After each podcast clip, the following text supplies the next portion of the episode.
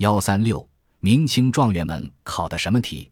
八股文是明清科举考试规定的文题，每篇分破题、成题、起讲、入手、起鼓、中鼓、后鼓、竖鼓八部分，其中起鼓到竖鼓四部分是议论的主体，每部分都有两股排比对偶的文字，合共八股，故叫八股文，亦称十文、志异或志异等。八股文的考题主要摘自四书，所论内容也要根据朱熹的《四书集注》等书，不允许自由发挥，束缚人们思想，严重摧残人才。明末清初著名学者顾炎武愤怒谴责八股之害，等于焚书而败坏人才，有甚于咸阳之交所坑者，但四百六十余人也。日之录卷十六，一九零一年，清政府宣布自明年为始。凡四书五经义，均不准用八股文，八股文才被废除。作为一种考试文体，采用时间这样长，影响如此大，恐怕在中外历史上都是仅见的。那么，八股文开始于什么时候呢？太祖与刘基所定，或明太祖朱元璋制定说，《明史选举之二》记载，科目者，言唐、宋之旧，而稍变其世事之法，专取四子书及义。书诗春秋礼记五经命题事事，盖太祖与刘基所定。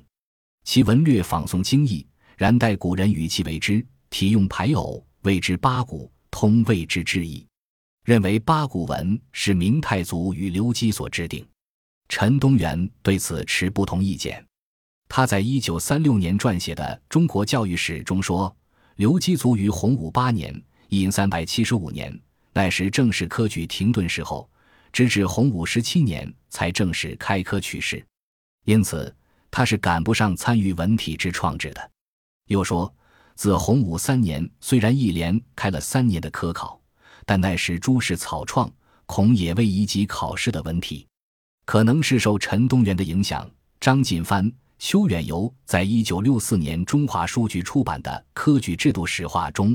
提出八股文是明太祖制定的，他们写道：明太祖朱元璋在沿袭宋朝科举考试文体的基础上，制定了一种用八股文取士的方法。一九七九年出版的毛里瑞、翟菊农、邵鹤亭编的《中国古代教育》，四认为八股文始于洪武十七年（一千三百八十四年）。他们说，明太祖为吴王时以定文五科取士之法。中间曾一度停止，到十五年复设科举，到十七年规定科举定式，从此八股文的格式一直支配着科举考试，是一种高度注重形式的文字。始于成化二十三年（一因四百八十七年），说最早持这一说的，恐怕是明清之际的顾炎武。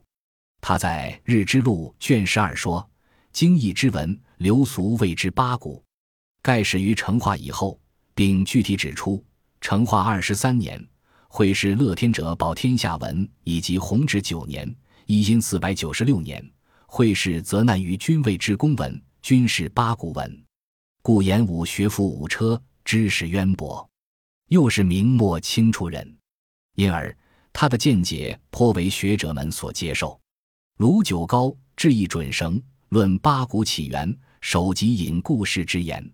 陈清之在一九三六年由商务印书馆出版的《中国教育史》中则指说：据顾炎武所考，八股文的形式始于成化以后，在此以前，常无文字，不过泪眼撰著，或对或散，初无定性。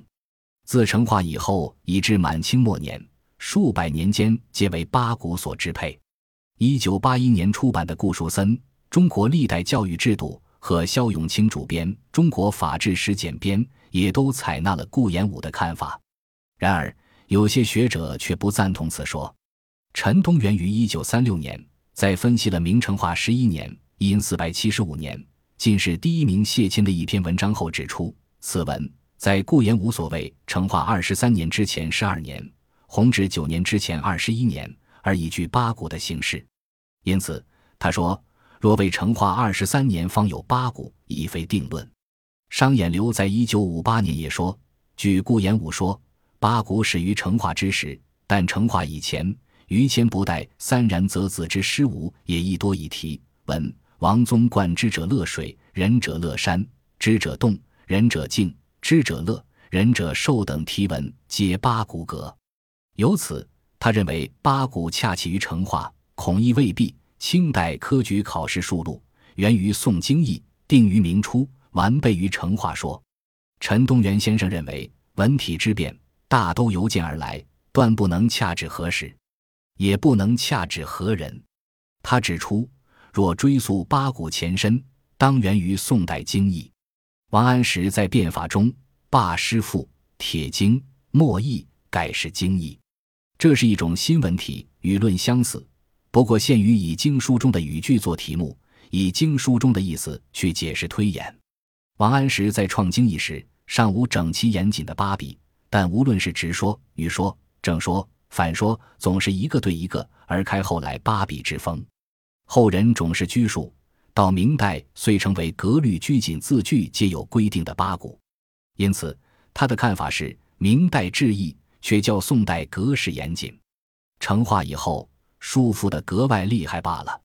中国教育史商衍留在清代科举考试数录中也说：“论八股文者，言流溯源，不可不为其托始于经义也。八股之法，定于明之洪武，而胜于成化以后者。”一九八二年出版的《中国近代史词典》则做这样的概括：八股文其体源于宋之经义，一因三百八四年，明洪武十七年，定科举取试试。定制四书用朱熹注，然文章未有定式。成化（一四六五至一四八七年）以后始形成八股。